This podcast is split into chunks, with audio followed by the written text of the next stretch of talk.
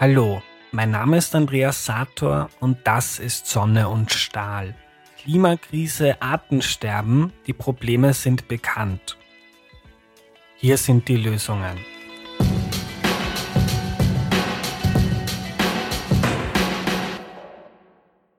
Dass E-Autos im Kampf gegen die Klimakrise wichtig sind, das ist allen klar oder das ist zumindest den meisten klar. Welche Rolle aber kultiviertes Fleisch und alternative Proteine spielen, das ist kaum jemandem bewusst oder zumindest wenigen. Ivo Reschegotta vom Good Food Institute, einer NGO, beschäftigt sich damit seit langer Zeit und er erklärt uns heute, wo wir da stehen und auf welche Zukunft wir zusteuern und vor allem auch, warum das wichtig ist. Ihr habt Ivo schon in Folge 2 gehört. Heute veröffentliche ich das gesamte ungeschnittene Gespräch, das ich mit ihm geführt habe, weil ich es für so interessant und wichtig halte. Los geht's. Mein Name ist Ivo Jegotte. Ich lebe hier in Berlin und ich bin zuständig beim Good Food Institute für unsere Politikarbeit hier in Berlin in Deutschland. Das Good Food Institute ist eine internationale Regierungsorganisation.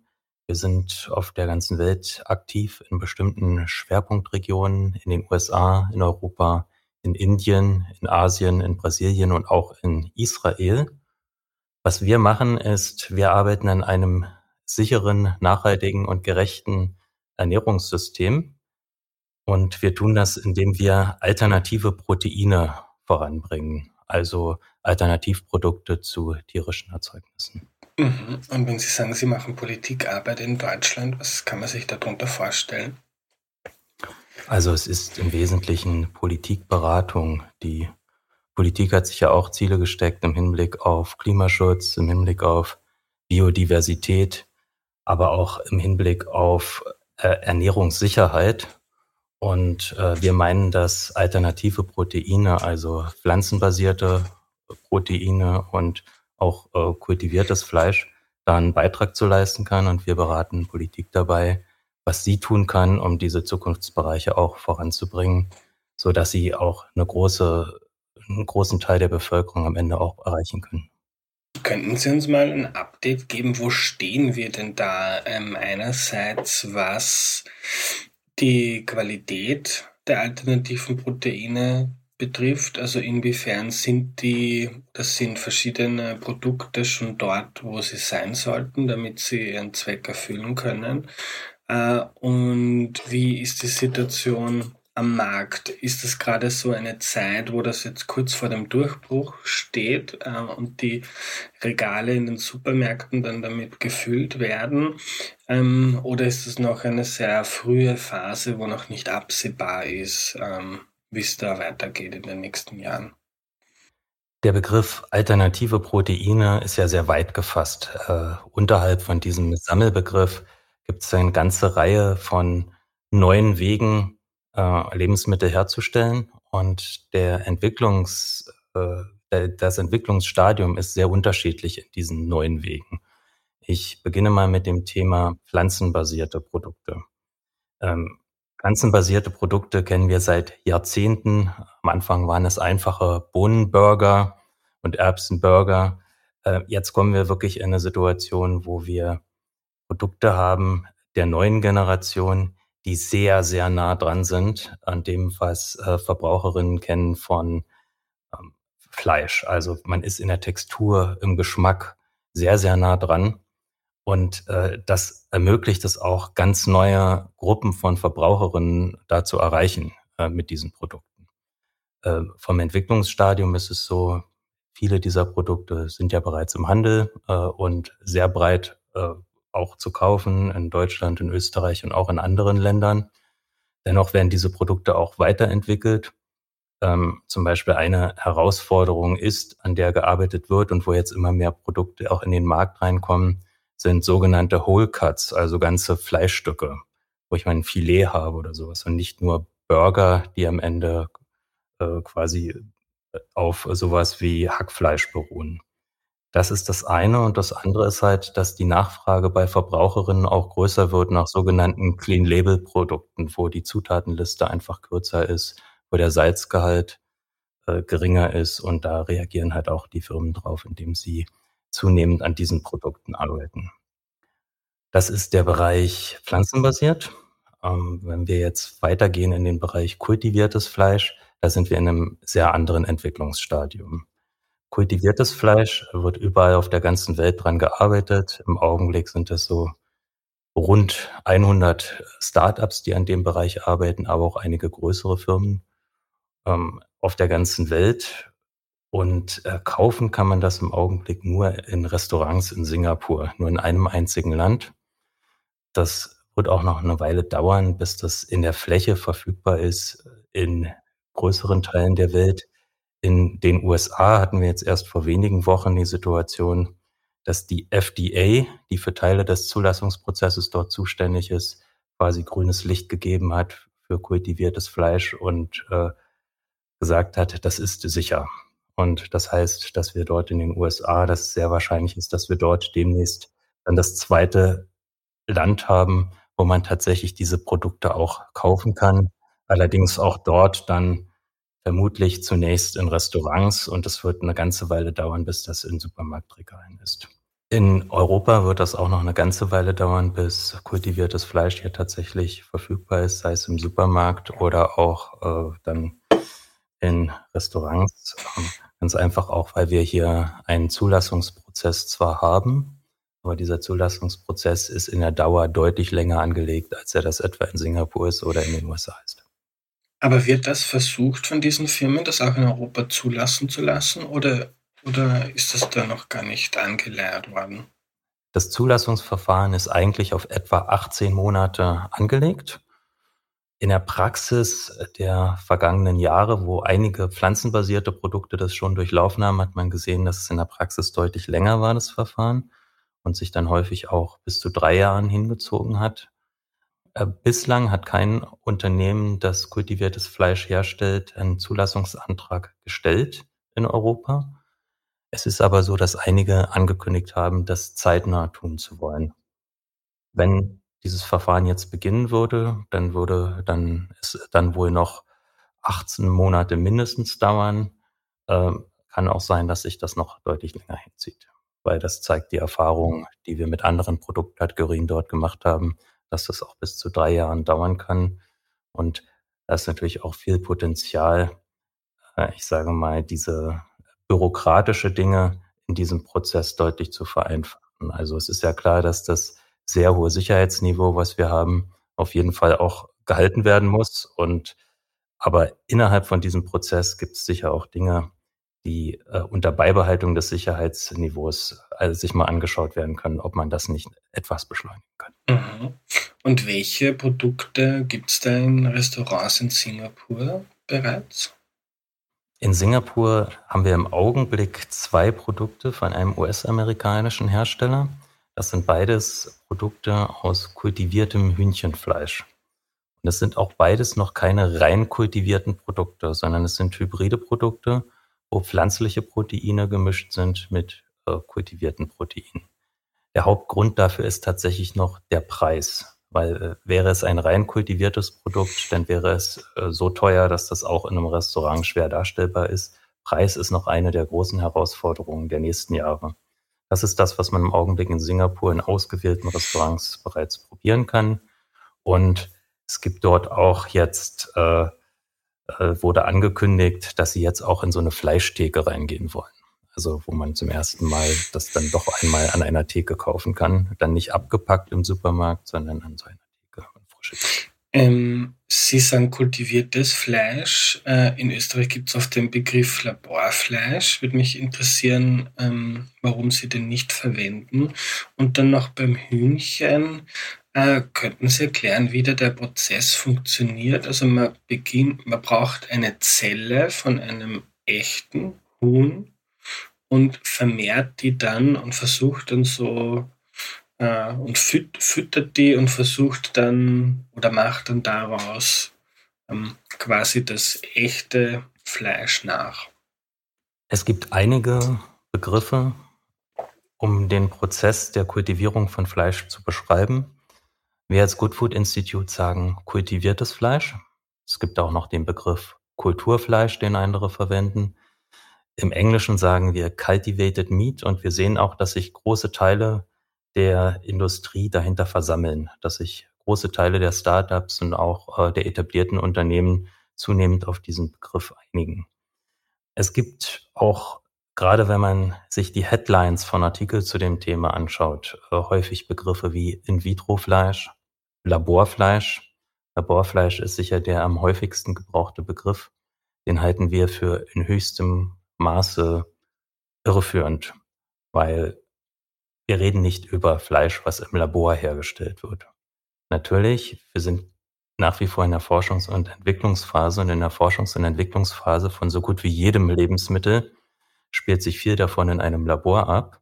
Wenn diese Technologie tatsächlich in die Breite geht, wenn sie hochskaliert ist, dann hat das mit einem Labor so viel zu tun wie Cornflakes, selbstbestimmte Gemüsesorten. Kultiviertes Fleisch wird dann hergestellt in Anlagen, die man sich vorstellen muss wie Brauereien, wo quasi große Stahlkessel ähm, sich darin äh, die Zellen dann vermehren. Das hat mit dem Labor nichts zu tun, sondern es hat eher was von einer Bierbrauerei oder auch von einem Gewächshaus, äh, wo quasi Zellen kultiviert werden. So kommen wir zu kultiviertem Fleisch. Das Kultivieren von Fleisch verläuft so, dass am Anfang habe ich ein Tier. Ein Tier, was am Ende des Prozesses noch lebt und nicht geschlachtet wird sondern ich entnehme dem durch eine Biopsie quasi eine Zellprobe.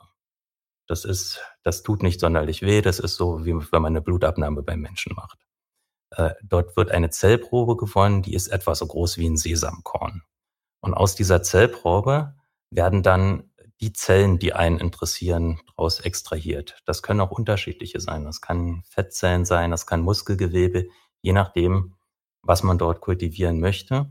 Und diese Zellen, die werden in eine Umgebung gekommen, äh, gelegt, in der sie, äh, in der das Wachstum angeregt wird, Zellwachstum. In der Regel heißt es, dass ich Körperwärme herstellen muss und dass ich dort äh, bestimmte Nährstoffe zuführen muss. Das heißt, sie kommen in eine Nährflüssigkeit in einem Fermenter, der diese Wärme auch zuliefert. Und dort vermehren sich dann die Zellen. Ähm, am Anfang ist es eine Zelle, dann sind es zwei, dann sind es vier, dann sind es acht und so weiter.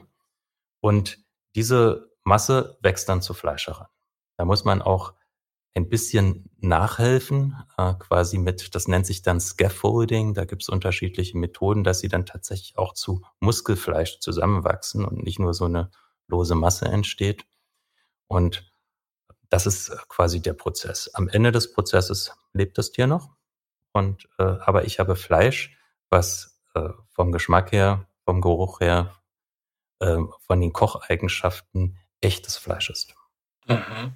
Und gibt es da schon Untersuchungen, ähm, wie, äh, wenn es jetzt nur um den ökologischen Aspekt geht, wie sich der kultiviertes Fleisch jetzt zum Beispiel zu pflanzenbasierten Produkten ähm, vergleicht oder zu echtem Fleisch? Die Untersuchungslage im Hinblick auf die Ökobilanz von kultiviertem Fleisch ist noch nicht sonderlich gut. Es gab in der Frühzeit einige Studien, die auf bloßen Annahmen beruht haben. Muss man wissen, diese Technologie wird ja jetzt intensiv auch erst in den letzten fünf, sechs, sieben, acht Jahren verfolgt.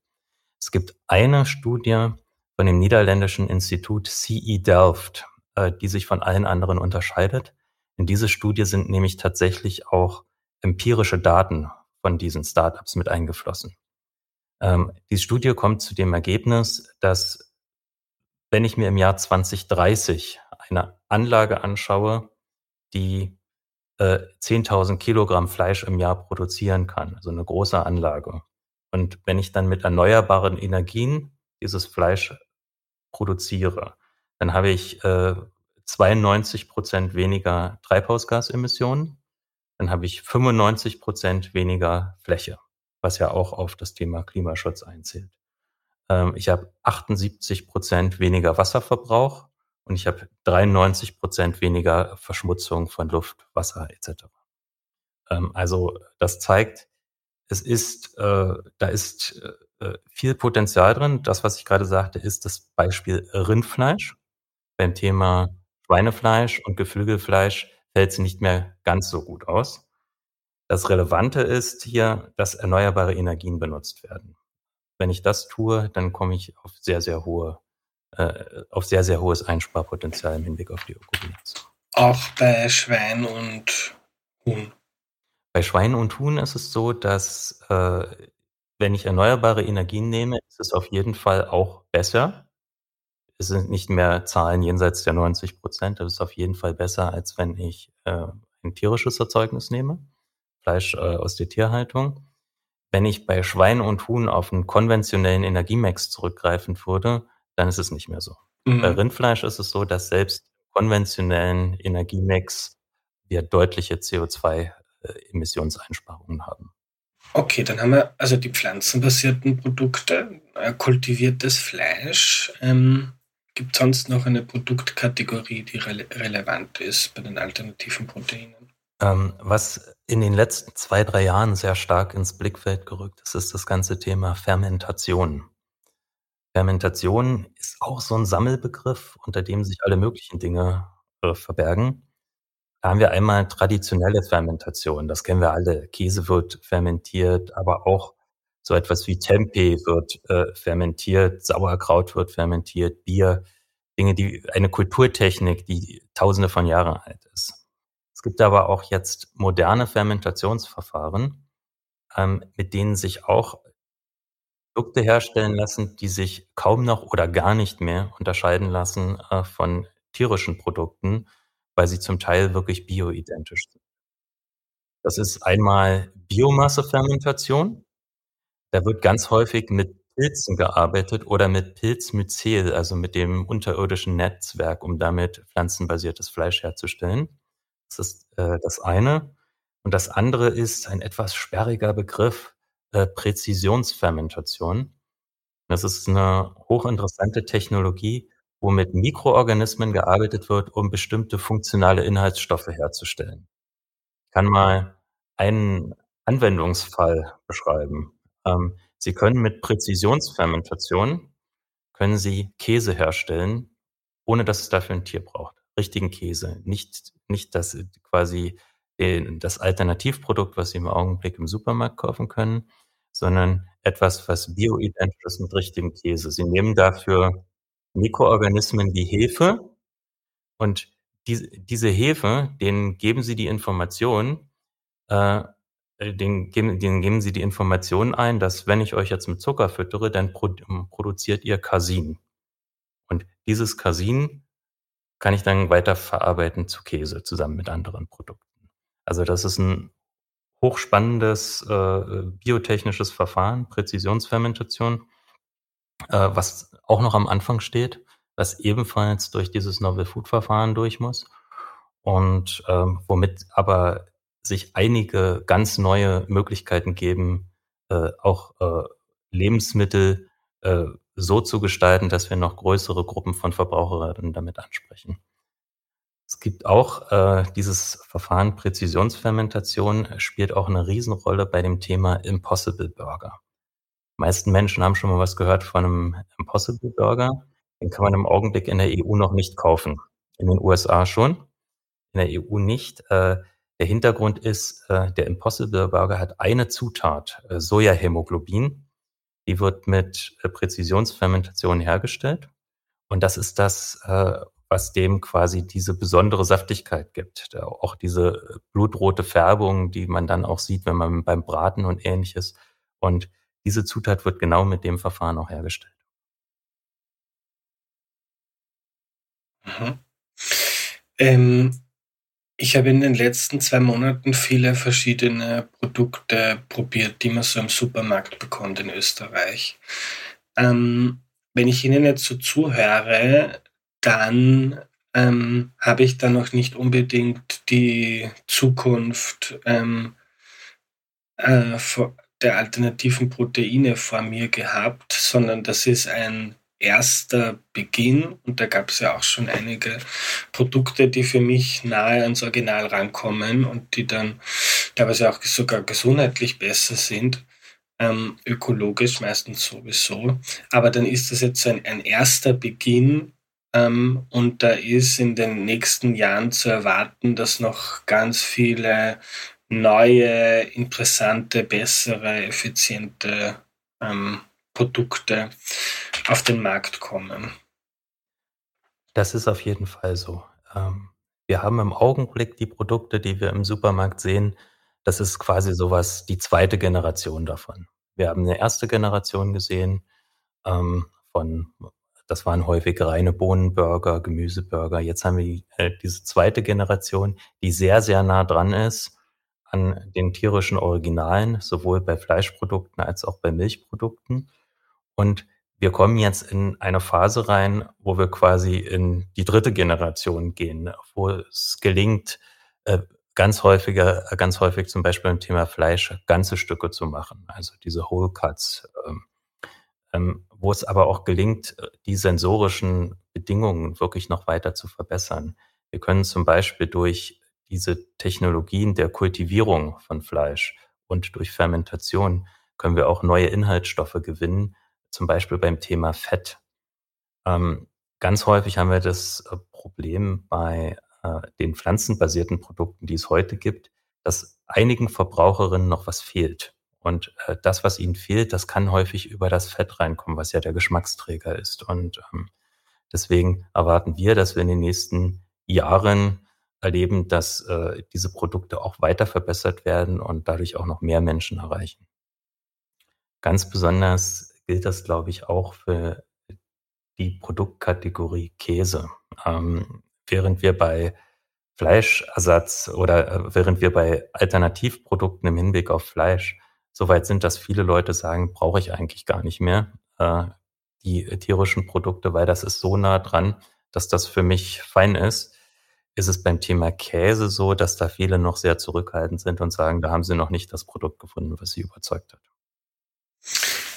Haben Sie da so ein, eine Erwartung ähm, wie sich das in den nächsten Jahren entwickeln wird, jetzt auch ähm, was den Konsum von diesen Produkten betrifft.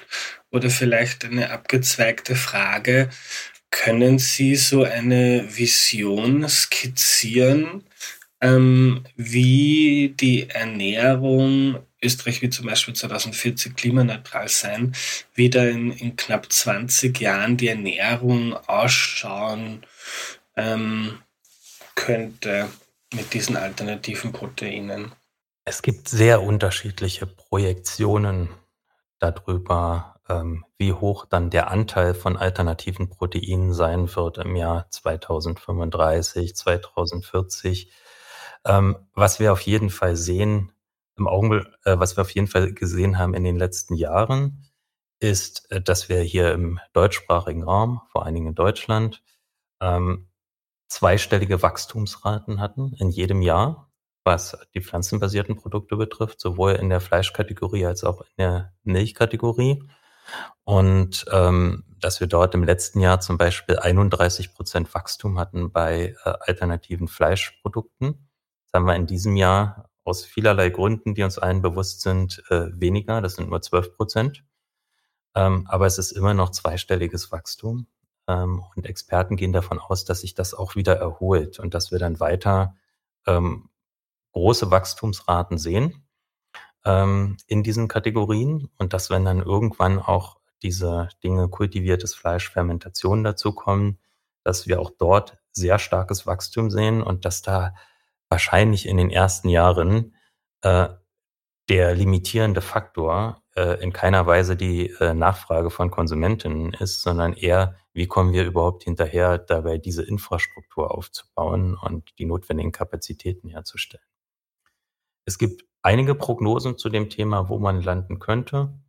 Ähm, ich sage mal, eine, die, glaube ich, recht belastbar ist, ist die, die die Boston Consulting Group gemeinsam mit Blue Horizon rausgegeben hat. Ähm, die gehen davon aus, dass wenn sich jetzt einfach nur fortsetzt, das Wachstum, so wie wir es gesehen haben in den letzten Jahren über die Produktkategorien hinweg und wenn dann kultiviertes Fleisch und Fermentationsprodukte noch dazukommen, dass wir dann im Jahr 2035 bei ungefähr 11 Prozent landen von alternativen Proteinen, wenn es einfach nur so weitergeht. Die sagen aber auch, äh, wenn Regierungen das jetzt aktiv voranbringen, in Deutschland und Österreich und überall auf der Welt, und wenn wir vielleicht noch ein, zwei tatsächliche Technologiesprünge bei dem Thema sehen, dann können wir auch eher in Richtung 22 Prozent gehen. Das wäre dann ein Fünftel. Wenn Sie mich nach einer Vision fragen für die Zukunft, in den nächsten 20, 30 Jahren werden die Leute weiter viel Fleisch essen und äh, viel Milchprodukte konsumieren. Da gibt's, glaube ich, wenig Zweifel dran. Ähm, es ist allerdings so, dass wir ja, wenn man es auf die Welt betrachtet und nicht nur so äh, auf Mitteleuropa, dass äh, die Nachfrage nach Proteinprodukten so unglaublich groß ansteigt aufgrund von Bevölkerungswachstum auf der Welt und Wohlstandswachstum auf der Welt. Wir wären schon froh, wenn nur das Wachstum äh, in der Proteinnachfrage bedient werden kann über nachhaltige Alternativen. Sie haben gesagt, also die Projektion, je nachdem, was die Politik ähm, macht und wie sie den Bereich fördert. Ähm, was macht denn die Politik jetzt schon ähm, in Deutschland? Das für Österreich wissen auch gerne. Und wenn man das, es gibt ja viele gute Gründe, warum man das ähm, voranbringen sollte. Ähm, was sind denn äh, Dinge, die die Politik tun sollte, damit das vorangetrieben wird? Ähm, zum Thema Österreich kann ich da gar nicht so viel sagen. Was ein sehr ermutigendes Signal ist, ist, dass die deutsche Bundesregierung jetzt äh, etwas mehr als ein Jahr im Amt in ihrem Koalitionsvertrag tatsächlich auch dargelegt hat, dass sie alternative Proteine zulassen möchte und dass sie äh, pflanzliche Alternativen stärken möchte. Das heißt, wir haben eine Willenserklärung im Koalitionsvertrag. Und die Frage ist jetzt, wie unterlegt man das mit konkreten Initiativen? Und das wird was sein, was in den nächsten zwei Jahren ansteht, äh, quasi aus dieser bloßen Absicht tatsächlich Politik zu machen. Und da sind wir gespannt, was für Vorträge, äh, was für Vorschläge dort kommen auf Seiten der Politik. Aus unserer Sicht äh, gibt es ein paar Dinge, die auf jeden Fall gemacht werden müssen. Wichtig ist das Thema Forschungsförderung im Bereich alternative Proteine. Da haben wir weltweit gesehen über die letzten Jahre und Jahrzehnte, dass dort sehr wenig passiert ist, während die Politik sehr, sehr viel Geld in die Energiewende und in die Transportwende investiert hat und dazu auch öffentliche Forschung gemacht hat. Also Forschungszentren aufgebaut, äh, Forschungsförderung im Sinne von Calls ähm, gemacht, ähm, die Universitätslandschaft aufgebaut, ist im Hinblick auf eine Ernährungswende das weltweit eigentlich ausgeblieben. Das hat sich allerdings in den letzten zwei, drei Jahren etwas geändert. Was wir sehen, ist, dass weltweit sich Staaten da auf den Weg machen und sagen, sie investieren jetzt öffentlich in diese neuen Wege, tierische Produkte zu erzeugen. Ähm, wir haben das gesehen in Israel und in Singapur, die Vorreiter in diesem Bereich sind. Wir sehen das in großen Staaten wie in den USA und China, in den USA hat der US-Präsident vor wenigen Wochen per Executive Order gesagt, er möchte, dass solche biotechnischen Verfahren für die, äh, für die Lebensmittelproduktion jetzt deutlich vorangebracht werden. Und in China hat äh, am Anfang dieses Jahres äh, die Regierung das Thema kultiviertes Fleisch in den Fünfjahres-Agrarplan mit aufgenommen. Es gibt auch noch andere Beispiele dafür. Man muss aber gar nicht so weit in die Welt gucken, um da sehr gute Beispiele für zu finden. Wenn wir uns einfach mal unsere unmittelbaren Nachbarländer angucken, dann sehen wir da sehr große Beispiele. In den Niederlanden gibt die Regierung jetzt mehr als 60 Millionen Euro als ersten Schritt äh, an ein Konsortium, was sich mit kultiviertem Fleisch und mit Präzisionsfermentation beschäftigt. In den Niederlanden, ähm, Entschuldigung, äh, in Dänemark äh, will die Regierung über die nächsten Jahre insgesamt 281 Millionen Euro ausgeben dort dafür. Da ist dann Forschungsförderung drin, ähm, da sind Dinge drin, wie auch äh, die Landwirte bei der Transition zu unterstützen. Äh, das ist ein großes Paket. Diese beiden Beispiele aus unserer unmittelbaren Nachbarschaft zeigen, dass Deutschland da deutlich äh, Aufholbedarf hat und äh, wir hoffen, dass die Regierung das auch angeht, das Thema. Neben dem Thema Forschungsförderung haben wir noch das Thema des Zulassungsverfahrens, was in äh, Europa deutlich länger dauert als in Singapur oder den USA oder in anderen Ländern, die sich gerade aufmachen, dafür quasi den regulatorischen Rahmen zu spannen. Äh, wenn wir die Situation in Europa haben, dass eine Zulassung bei uns drei Jahre oder noch länger dauert, dann kommen wir in die Situation rein, dass auch die Startups, die hier vor Ort, Deutschland, in Österreich, in Europa sitzen, ähm, diese Technologie hier gar nicht zuerst kommerzialisieren, sondern quasi gezwungen sind, äh, zuerst in Singapur oder in den USA auf den Markt zu gehen. Das ist die Situation, in die wir aktuell reinlaufen.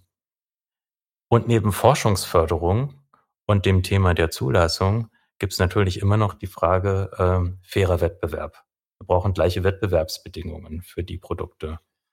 Wenn Sie sich das anschauen, wie das in Deutschland geregelt ist mit der Mehrwertsteuer, dann ist es so, wenn Sie hier in den Supermarkt gehen und äh, Sie kaufen einen Liter Kuhmilch, dann bezahlen Sie für den Liter Kuhmilch sieben Prozent Mehrwertsteuer und für den Liter Hafermilch bezahlen Sie 19 Prozent Mehrwertsteuer.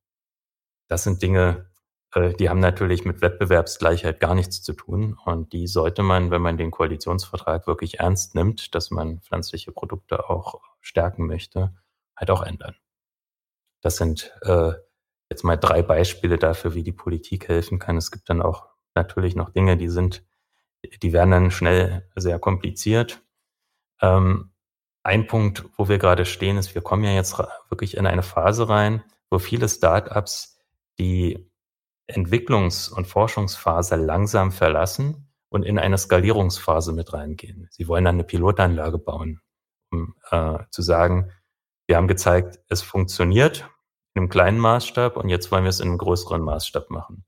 Und wenn Sie jetzt anfangen, eine Pilotanlage zu bauen, dann kommen Sie da natürlich, was so den Investitionsbedarf betrifft, in ganz andere Dimensionen rein. Dann reden wir nicht mehr so über 10 Millionen Euro oder 20 Millionen Euro, was so, so eine typische Start-up-Finanzierung in der Anfangszeit ist, sondern reden wir darüber, dass dort äh, sehr, sehr viel Geld in die Hand genommen werden muss, für was dann so auch neue Finanzierungs- Instrumente nötig werden, wo die Frage ist, wie mache ich das attraktiv, dass da auch Banken drin investieren können, die jetzt äh, in der Regel nicht sonderlich äh, risikofreundlich sind. Und ähm, da muss ich quasi als Staat auch überlegen, wie kann ich das eigentlich, äh, wie kann ich da Anreize setzen, dass Banken auch reingehen in die Finanzierung von so einer Pilotanlage für zum Beispiel kultiviertes Fleisch. Mhm. Kann die Politik auch Anreize setzen? Ähm, jetzt kann sich das ja in viele verschiedene Richtungen entwickeln. In diesem Sektor äh, gibt ja neben der ökologischen Frage auch große Gesundheitsprobleme in ähm, industrialisierten Ländern und ja, eigentlich in den meisten Ländern.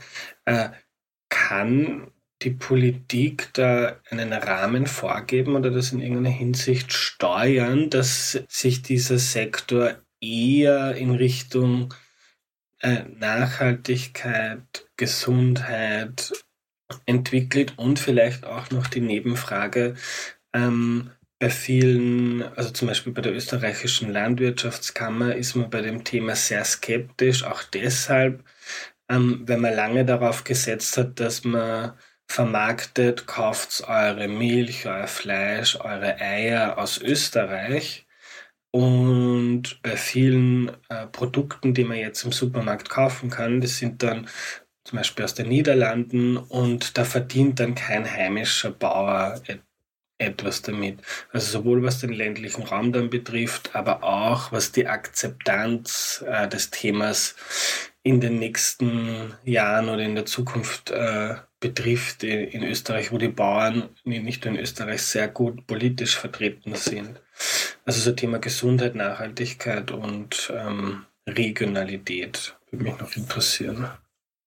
Der beste Weg für die Politik, um zu steuern, in welche Richtung diese neuen Wege, Lebensmittel zu erstellen, gehen, ist tatsächlich äh, selbst dort auch reinzugehen und den Markt nicht sich selbst zu überlassen. Im Augenblick haben wir ja die Situation, dass weltweit der Markt weitgehend von privaten Akteuren bespielt wird. Und die sind es, die in Forschung investieren, die in Entwicklung investieren. Und bislang hält sich ja weitgehend der öffentliche Sektor raus. Wenn da ein Umdenken stattfindet und Regierungen wie die österreichische und die deutsche stärker dort reingehen und zum Beispiel Forschungsforderungen bezahlen, dann bekommen sie natürlich auch ein ganz neuer Gestaltungsspielraum dort. Und äh, dann können sie zum Beispiel viel stärker Vorgaben machen bei der Produktentwicklung oder die Richtung vorgeben, dass die Produkte, äh, ich sage mal, mit kürzeren Zutatenlisten gemacht sind, dass besonders viel Wert auf äh, die Klima- und Umweltbilanz gelegt wird. Und auch am Ende zahlt öffentliche Forschungsförderung auch auf die Dezentralität von so etwas ein. Ich habe ja die Situation so, wenn ich als Staat nicht investiere in diesen Bereich, dann ist das etwas, was vor allen Dingen betrieben wird von ja einigen Startups und auch von großen Unternehmen mit sehr starken Forschungs- und Entwicklungsabteilungen und den entsprechenden Etats dahinter. Wenn ich jetzt als Regierung dort reingehe und ich mache quasi Open Access Forschung, das heißt, ich forsche und die Ergebnisse, die dabei rauskommen, die stehen am Ende der Öffentlichkeit und Interessierten auch zur Verfügung. Dann schaffe ich eine ganz neue Absprungbasis und dann erlaube ich auch kleineren Akteuren und auch Akteuren in der Fläche äh, tatsächlich auf diese Technologie aufzusetzen und Produkte zu entwickeln. Der Staat kann, wenn er dort reingeht und investiert, zum Beispiel in ein Forschungszentrum oder wenn er entsprechende Forschungsaufrufe macht, ähm, eine viel langfristigere Perspektive einnehmen, als das ein Unternehmen kann und kann Nachhaltigkeitskriterien definieren und sagen, ich möchte, dass diese Produkte so entwickelt werden, dass die gesellschaftlichen Vorteile äh, die aus diesen neuen Technologien erwachsen, maximiert werden. Sehr spannend. Ich würde gerne noch auf ein paar Argumente eingehen, äh, die immer wieder kommen, ähm, die vielleicht verhindern, dass Menschen das überhaupt ähm, probieren möchten. Eines finde ich sehr interessant. Ich habe für eine Recherche zum Thema Gentechnik ähm, mal mit ein paar Leuten gesprochen, die mir erklärt haben, woher diese starke Technologieskepsis äh, kommt, in Österreich, aber auch in Deutschland. Und die haben das teilweise auch historisch so erklärt, ähm, äh, dass so als Gegenbewegung zur Industrialisierung äh, so diese Natürlichkeit, der Zugang zur Natur, auch der Alpinismus, so dass das reine, unberührte, äh, das so einen starken Reiz bekommen hat. Und das ist auch bei der Ernährung ähm, ein Faktor, der immer wieder kommt, so äh, ich möchte was Natürliches essen und nichts Unnatürliches. Zum, drum auch zum Beispiel Laborfleisch, also so die Idee, das wird da künstlich hergestellt, ähm, das ruft oft auch Ekel hervor. Oder als ich von meinen Tests berichtet habe, ähm, haben mir einige Leute ganz empört geschrieben, so in was für einer absurden Zeit leben wir, dass wir sowas Natürliches wie Milch jetzt irgendwie künstlich herstellen mö möchten. Also wie absurd ist das überhaupt? Ähm, dieses das Thema Natürlichkeit, ähm, kommt man da, ähm, außer dass man jetzt dann betonen kann, dass an der heutigen Landwirtschaft oder Landwirtschaft per se eigentlich gar nichts natürlich ist. Ist, ist das ein, ein Problem für alternative Proteine? Es ist auf jeden Fall eine Herausforderung, aber den entscheidenden Punkt haben Sie gerade schon gesagt. Ich glaube, viele Menschen, die diesen Punkt der Natürlichkeit ins Feld führen, ähm, führen sich dabei nicht wirklich vor Augen, wie wenig natürlich eigentlich die moderne Landwirtschaft ist, wie sie heute ist, dass wir hier über Vögel reden, die nicht mehr fliegen können, dass wir über Kühe reden, die ein x-faches, ein x-faches von der Milch geben, die sie äh, vielleicht noch vor 100 Jahren gegeben haben. Und da könnte man jetzt x Beispiele für aufführen. Ich will gar kein Landwirtschafts- äh, oder Tierhaltungsbashing machen. Es ist nur so, äh, dass ich glaube, dass sich das manche Leute nicht vor Augen führen, äh, wie wenig die moderne Tierhaltung zu tun hat mit Natur und auch damit, wie der Mensch und die Menschheit über Jahrhunderte und Jahrtausende hinweg Tierhaltung betrieben hat. Das ist eine Entwicklung der letzten 50, 60 Jahre, dass überhaupt diese Massentierhaltung der modernen Ausprägung überhaupt entstanden ist. Und äh, natürlich ist Natürlichkeit auch was, ich sage mal, wo man sich auch mal ehrlich fragen muss, äh, wenn ich das ernst nehme mit der Natürlichkeit, dann können wir hier auch nicht das Gespräch führen über eine Videokonferenz und mit unseren Handys uns unterhalten. Und äh, das ist also Natürlichkeit ist im Hinblick auf Essen nochmal was Besonderes, aber ich glaube, da ist es auch so, dass ähm, man sich mal e ehrlich fragen muss, wie natürlich ist eigentlich der Rest von unserem Leben inklusive der Rest unserer Lebensmittel. Aber es ist eine Herausforderung und auch vor dem Grund, äh, vor dem Hintergrund ist es auch wichtig, dass wir akkurat sind, dabei zu sagen, worüber reden wir dort eigentlich und zu sagen, dass der Begriff Laborfleisch hier in die Irre führt. Weil diese Lebensmittel werden ja nicht in einem Labor hergestellt, äh, sondern sie werden am Ende in etwas hergestellt, was uns eher an eine Brauerei erinnert, äh, was also am Ende, glaube ich, sehr viel natürlicher ist, als sich das Menschen vorstellen, wenn sie einfach den Begriff Laborfleisch vor die Nase gesetzt bekommen. Ja. Ein zweiter Faktor ist der Preis bei den ähm, Ersatzprodukten der zweiten Generation, äh, die ich getestet habe, war es eigentlich durch die Bank so, dass die teurer waren als das äh, tierische Vergleichsprodukt, also zumindest bei konventionellem äh, Fleisch oder oder Milch. Jetzt haben Sie schon die Mehrwertsteuer angesprochen. Man könnte das ja auch umdrehen. Ähm, wir wollen, dass die Menschen weniger tierische Produkte essen, aus vielerlei Hinsicht darum ähm, vielleicht auch höher besteuern. Jetzt ist natürlich auch Fleisch teil oder tierische Produkte teilweise so hoch subventioniert und so absurd billig, ähm, dass das auch ein Problem ist. Aber ist, ist zu erwarten, ähm, wenn das äh, in eine breitere Masse kommt und skaliert wird, äh, dass der Preis dann nicht mehr so ein Thema ist? Oder sind tierische Produkte so billig, ähm, dass das auf absehbare Zeit äh, ja auch ein Hindernisgrund sein wird? Das Thema Preis ist der Hauptknackpunkt äh, für Verbraucherinnen und auch der Punkt, wo es bei ganz vielen Leuten noch so scheitert. Äh, ich glaube, es gibt Bereitschaft zu probieren und auch dauerhaft äh, das quasi mit in die eigene Ernährung mit aufzunehmen. Aber Preis ist extrem wichtig und ist auch in diesem Jahr mit Inflation überall auf der ganzen Welt nochmal wichtiger geworden für die Leute als äh, Kriterium. Ich selbst bin sehr optimistisch, dass wir dort in der Zukunft äh, sehen werden, dass äh, pflanzliche Produkte im Hinblick auf den Preis deutlich alternativer, äh, deutlich äh, attraktiver werden ähm, für die Menschen. Ähm, es gibt zwei Faktoren. Der eine ist, äh, Sie haben es selbst gesagt, Skalierung. Ähm, je stärker dieses, diese Produkte skalieren, je mehr wir davon hin, äh, herstellen können und Skaleneffekte erreichen, ähm, desto besser wird das auch, äh, was den Preis betrifft. Das ist das eine. Und das andere ist natürlich, dass ein großer Teil dieser Preise äh, politisch gemacht ist durch Subventionen. Allein in Deutschland haben, zahlen wir mehr als 10 Milliarden Euro jedes Jahr in Subventionen für die Tierhaltung. Und äh, dazu kommt das Thema äh, Mehrwertsteuer. Ähm, nee, nehmen Sie das mal raus, ähm, bitte. Das ist, ich weiß nicht, ob die Mehrwertsteuer da schon mit eingerechnet ist. Ähm, und ähm, also ähm, der zweite Faktor ist natürlich äh, politisch gemacht. Der zweite Faktor ist politisch gemacht. Da ist die Frage, welche Rolle spielen Subventionen, welche Rolle spielt die Mehrwertsteuer. Allein in Deutschland haben wir die Situation, dass mehr als 10 Milliarden Euro jedes Jahr als Subventionen in die Tierhaltung einfließen.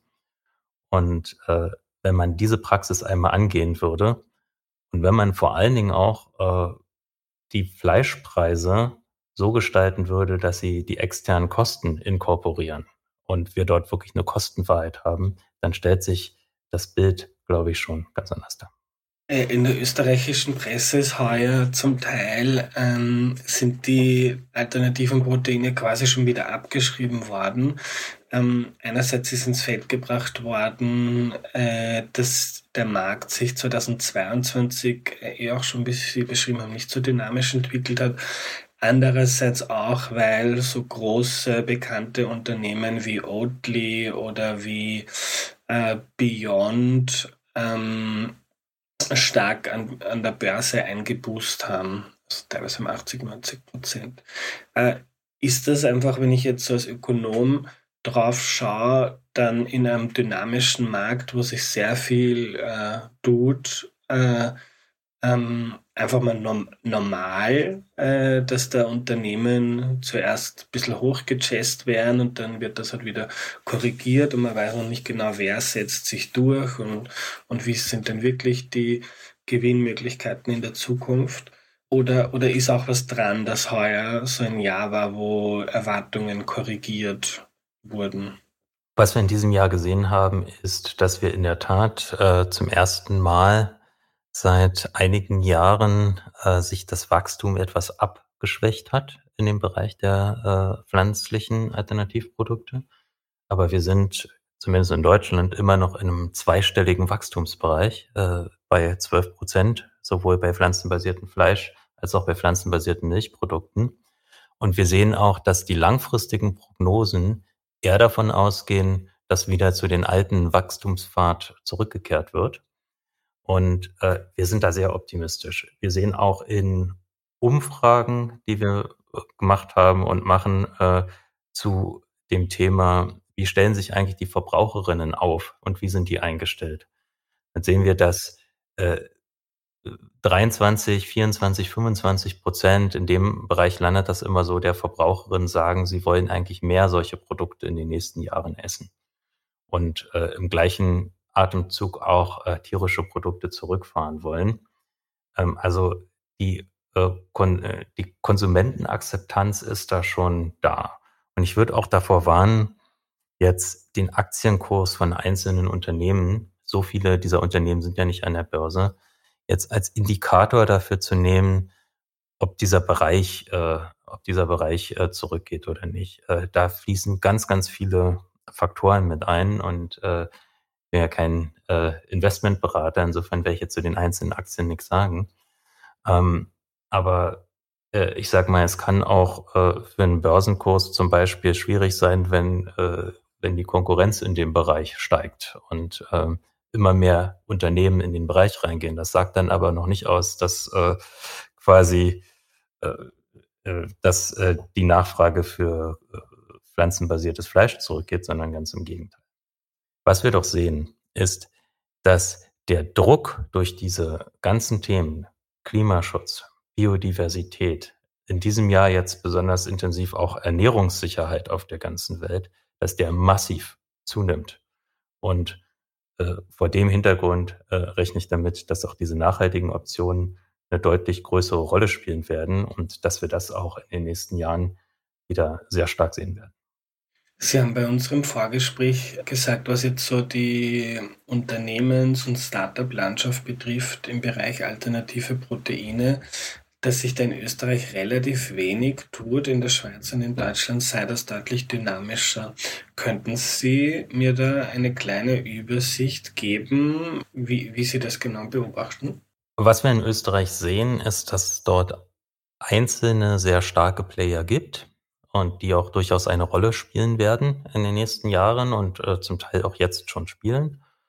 Und das ist aber, wenn man jetzt einfach mal die Anzahl der Startups äh, nachzählt und auch schaut, inwiefern es große Unternehmen, etablierte Unternehmen der Lebensmittelindustrie geht, die reingehen in den Sektor, dass es dort in Österreich etwas weniger ist als in anderen Ländern. In Österreich gibt es zum Beispiel das Unternehmen Revo Foods. Das ist ein Unternehmen, was äh, sehr innovative äh, Seafood-Produkte herstellt und unter anderem dafür auch so mit 3D-Drucktechnologie arbeitet, um Lachs herzustellen. Äh, das ist ein sehr vielversprechendes Unternehmen. Und es gibt auch noch das Unternehmen Archeon. Archeon betreibt eine sehr innovative Form der Fermentation, Gasfermentation, um damit nachhaltige Proteine herzustellen wo da das Besondere ist, dass Proteine aus CO2 gewonnen werden. Das ist quasi äh, unser Problemstoff CO2 zu Protein verarbeitet wird. Das sind zwei Beispiele für innovative Ansätze, die es in Österreich gibt. In Österreich äh, haben wir ja die Situation, dass es äh, keine Verbindung zum Meer gibt. Insofern äh, ist die Perspektive zum Beispiel von einem von einem Unternehmen, was äh, alternative Seafood-Produkte in Österreich herstellt, natürlich äh, interessant für Österreich. Grundsätzlich ist es so, in Österreich hatten wir im Jahr 2021 78 Millionen Euro Umsatz äh, mit pflanzenbasierten Fleischprodukten und wir hatten 89 Millionen Umsatz mit pflanzenbasierten Milchprodukten. Das äh, sind äh, relevante Zahlen, aber es ist deutlich weniger als etwa in Deutschland. Und ähm, weil Sie auch gesagt haben, Sie haben so Daten, wie viel gibt, also so auf Person gerechnet, wenn ich mich richtig erinnere, wie viel wird da ausgegeben in Österreich, in Deutschland, Frankreich? So ein Vergleich wäre auch sehr interessant, um zu sehen, wo wir da circa stehen. Es ist, also ich kann es Ihnen für Deutschland sagen, die Ausgaben in Deutschland für äh, pflanzenbasiertes Fleisch sind pro Kopf 4,70 Euro. Aufs Jahr gerechnet, nicht auf den einzelnen Einkauf gerechnet. Und äh, das, das, das zeigt etwas, was, ähm, ich sag mal, wir reden immer viel über äh, Wachstum in dem Bereich und darüber, dass es im vergangenen Jahr um 31 Prozent gewachsen ist, das Segment pflanzenbasiertes Fleisch. Was wir da manchmal aus Augen verlieren ist, wir reden im Augenblick, zumindest in Deutschland, über einen Marktanteil von ein bis zwei Prozent. Mehr ist es noch nicht beim pflanzenbasierten Fleisch. Bei den Milchprodukten oder Milchalternativen sieht es ein bisschen besser aus. Da sind wir eher irgendwo um die zehn Prozent. Aber das ist noch ein weiter Weg zu gehen. Mir hat Ivo sehr dabei geholfen, einen besseren Überblick über die Szene der alternativen Proteine zu bekommen und zu sehen, dass die Dinge, die ich bei meinem Ersatzproduktetest in Folge 1 gegessen habe, erst der Anfang sind. Das ist einer der Bereiche, in denen die Innovationskraft derzeit enorm ist und ich hoffe, dass sich das in den nächsten Jahren noch stärker in der Öffentlichkeit widerspiegelt und dass mehr Menschen bewusst wird, welchen Stellenwert alternative Proteine für Nachhaltigkeit haben. Nächste Woche geht es weiter und zwar mit Ernährung, Landwirtschaft und Klimaschutz. Geht das überhaupt, dass das alles klimaneutral wird? Wir suchen auch Freunde der Sonne, also UnterstützerInnen von Sonne und Stahl. Wir stehen bei 34 von 50 Freunden der Sonne, die im Laufe der zweiten Staffel dazukommen sollen. Also bitte unterstützt den Podcast auf sonneundstahl.at slash Freunde. Vielen Dank und bis nächste Woche. Euer Andreas.